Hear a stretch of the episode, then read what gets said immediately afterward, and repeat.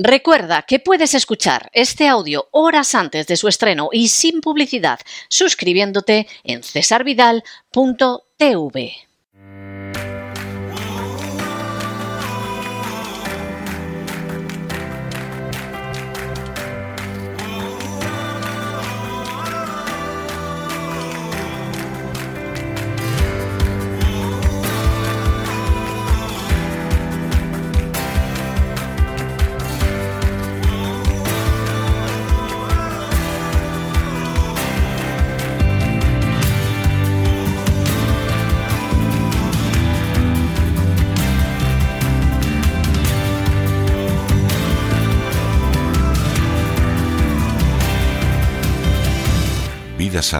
Con Elena Kalinnikova.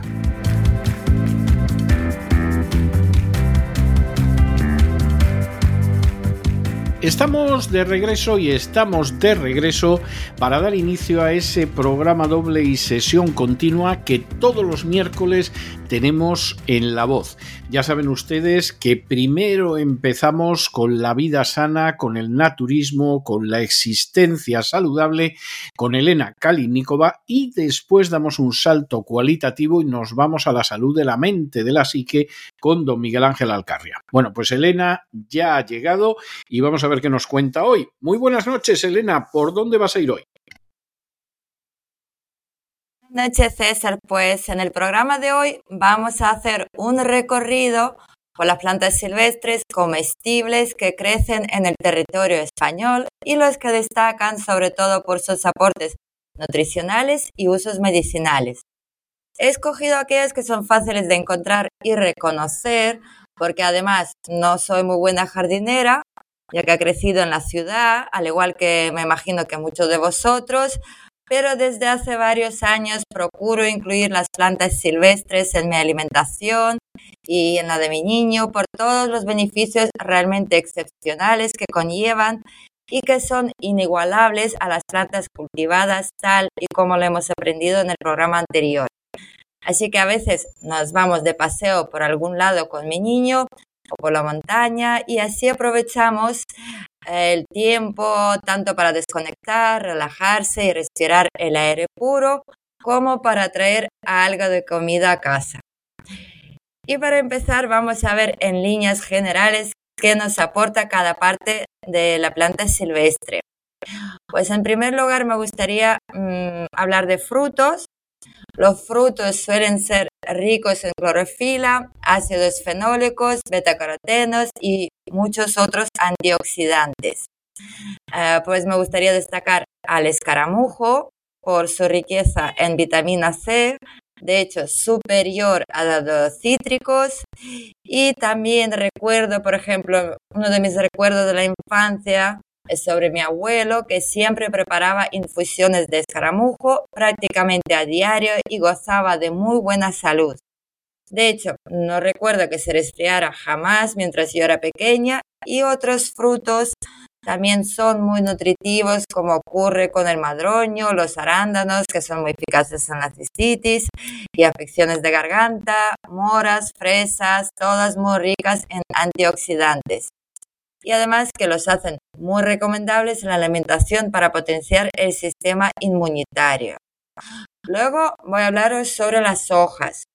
Son muy ricas en fibra, potasio, calcio y ácido fólico, que es la vitamina B9, eh, y es muy interesante para prevenir muchas enfermedades cardiovasculares que son una de las principales causas de mortalidad. Entonces, muchas plantas silvestres también tienen propiedades medicinales y son muy beneficiosas para el hígado o el riñón, órganos que nos ayudan a eliminar tóxicos de nuestro organismo. Y las hojas contienen muchos antioxidantes como la clorofila y los betacarotenos. También contienen mucílagos, que es un tipo de fibra que ayuda a reducir la tasa de colesterol y sirve de alimento a la flora intestinal, como por ejemplo podrían ser las hojas de yantén, que pueden equipararse en este aspecto a las semillas de chía. Y las flores, pues también son muy ricas en antioxidantes que están en los pigmentos vegetales que contienen. Además, también contienen mucílagos, sobre todo en las de violeta, caléndola, amapola y malva. Y entonces vamos a empezar con estas eh, plantas silvestres que podemos encontrar fácilmente. Pues en primer lugar me gustaría hablar de la borraja. Es una planta fuerte que abunda tanto por el norte como por el sur de España y ama los descampados, las ruinas y los bordes de senderos. Por eso se le ve en muchas esquinas de las ciudades.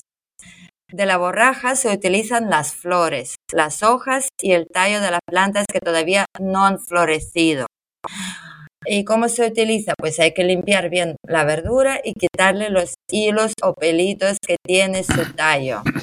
A mí personalmente la borraja me gusta mucho. ¿Sí? No, no la encuentro aquí ni loco, pero, pero la borraja yo la recuerdo como una, una de las verduras que me gustaba mucho cuando vivía en España todavía.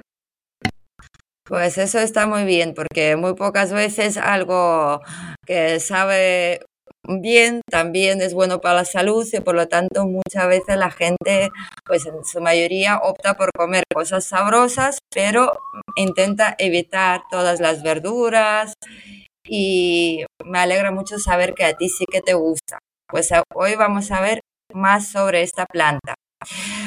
Eh, de hecho, es muy difícil confundirla con otras plantas, sobre todo cuando está en floración.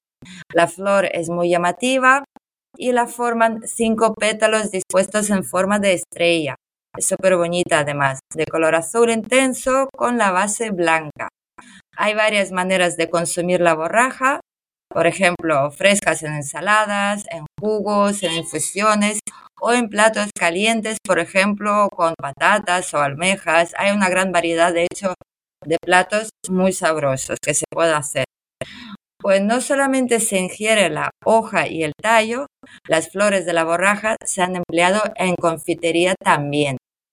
Son utilizadas asimismo como saborizantes, principalmente de bebidas.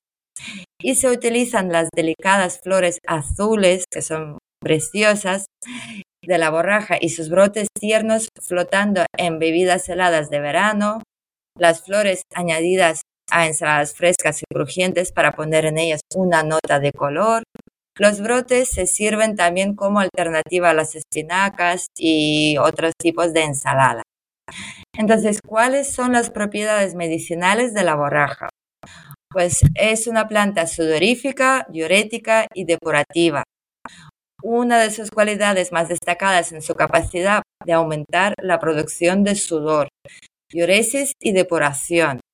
En general, toda la planta presenta esta acción, pero es más intensa en las flores que se utilizan en infusiones.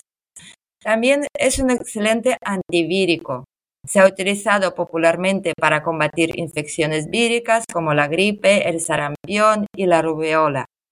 También facilita la eliminación de toxinas de la sangre a través de la orina y el sudor rehidrata, aporta cantidades importantes de sales minerales y ayuda a bajar la fiebre. Y también nos sirve para el alivio de las patologías renales, de la gota, artritis y obesidad. Se utiliza en estos casos por su acción diurética y depurativa y además nos ayuda a nuestro aparato respiratorio y se recomienda especialmente en las infecciones respiratorias de las vías altas como la garganta y también durante los resfriados, faringitis, etc. Y mejora el estado de las mucosas y facilita la expectoración. Curiosamente, el aceite de borraja a veces se usa como suplemento dietético por sus beneficios para la salud y son múltiples. Por ejemplo, para el corazón es muy beneficioso ya que el aceite es rico en el ácido gamma-linolénico y otros ácidos grasos que han demostrado ayudar a reducir los niveles de colesterol y mejorar la salud cardiovascular. Luego también ayuda a nuestro sistema hormonal, ya que el ácido gamma-linoleico es un precursor de las prostaglandinas, que son sustancias similares a las hormonas que regulan a su vez procesos fisiológicos en el cuerpo y mejoran además el síndrome premenstrual. También es muy beneficioso durante la menopausia y los desequilibrios hormonales. Y como no, también nos sirve para la piel. El aceite se puede usar de manera tópica para mejorar la salud y apariencia de la piel, ya que hidrata y nutre la piel. Además, se utiliza mucho para mejorar el eczema, la psoriasis y el acné. Y también tiene efectos antiinflamatorios. El aceite contiene compuestos que tienen propiedades antiinflamatorias que pueden ayudar a reducir la inflamación en el cuerpo y aliviar los síntomas de afecciones tales como la artritis reumatoide, el asma y la enfermedad inflamatoria intestinal. Y la siguiente planta de la que me gustaría hablar es el bledo. Es el superalimento y además se considera oxigenante cerebral. Aunque se lo considera una planta invasora por ser originaria de América, fue introducida en Europa en el siglo XV.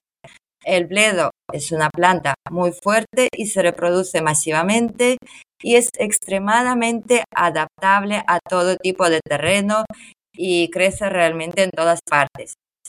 Y la expresión, la que hemos mencionado en el programa anterior, no me importa un bledo, quizás se deba a que es tan común que no se le dé valor.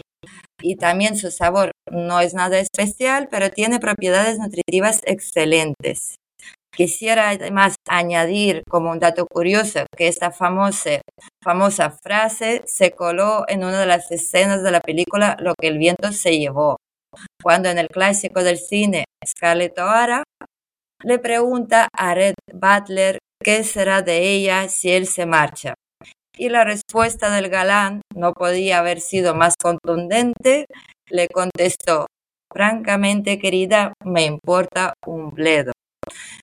Y bien. Es, la traducción al español, es la traducción al español. ¿eh? sí, efectivamente.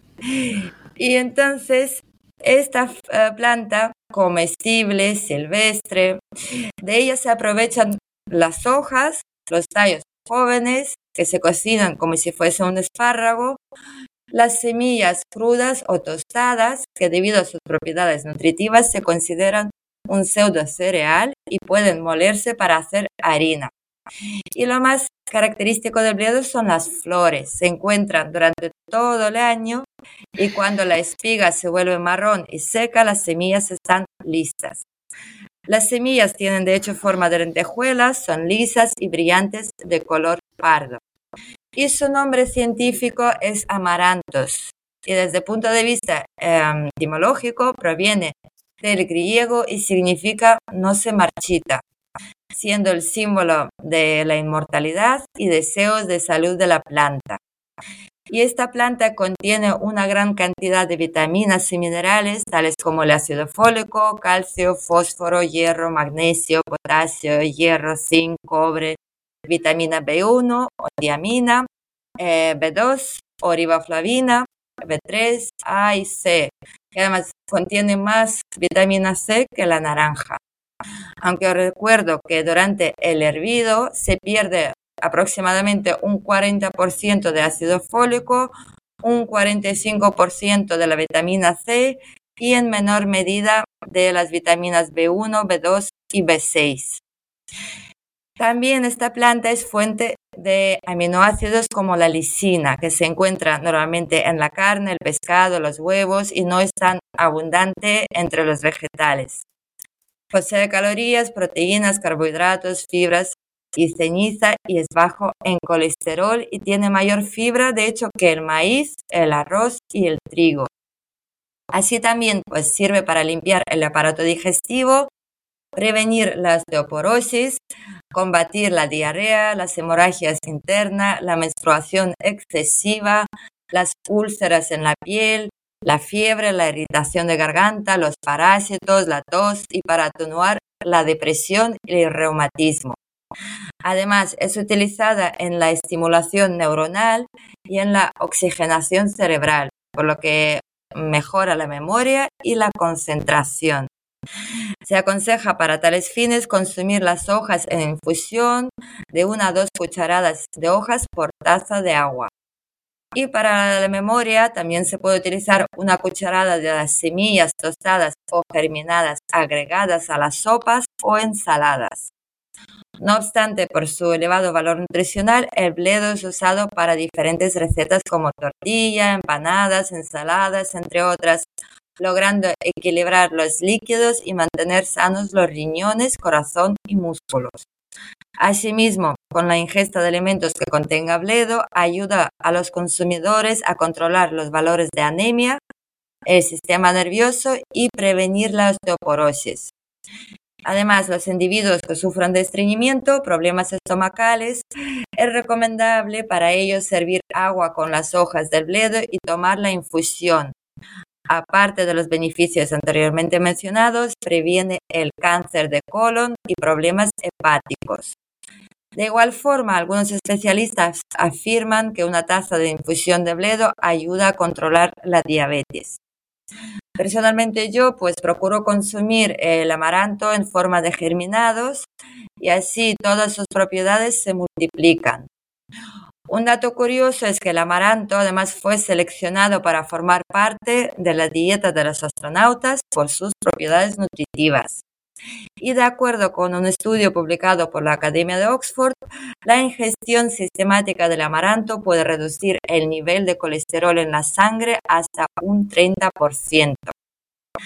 Con esto ya me despido hoy y en el siguiente programa vamos a ver otras plantas silvestres españolas, bueno, las que crecen en territorio español y que la verdad que son un tesoro nacional y pienso que es muy importante pues aprovechar de este tesoro en beneficio para nuestra salud. Pues estoy totalmente de acuerdo. Yo eh, ha habido épocas de mi vida en que me dedicaba con profusión a las plantas, luego no ha habido manera de seguir esto ya en otros sitios y, y con plantas distintas, pero vamos, lo comprendo y lo comparto. Muchísimas gracias por todo, Elena. Un abrazo muy fuerte. Gracias a vosotros y un beso fuerte.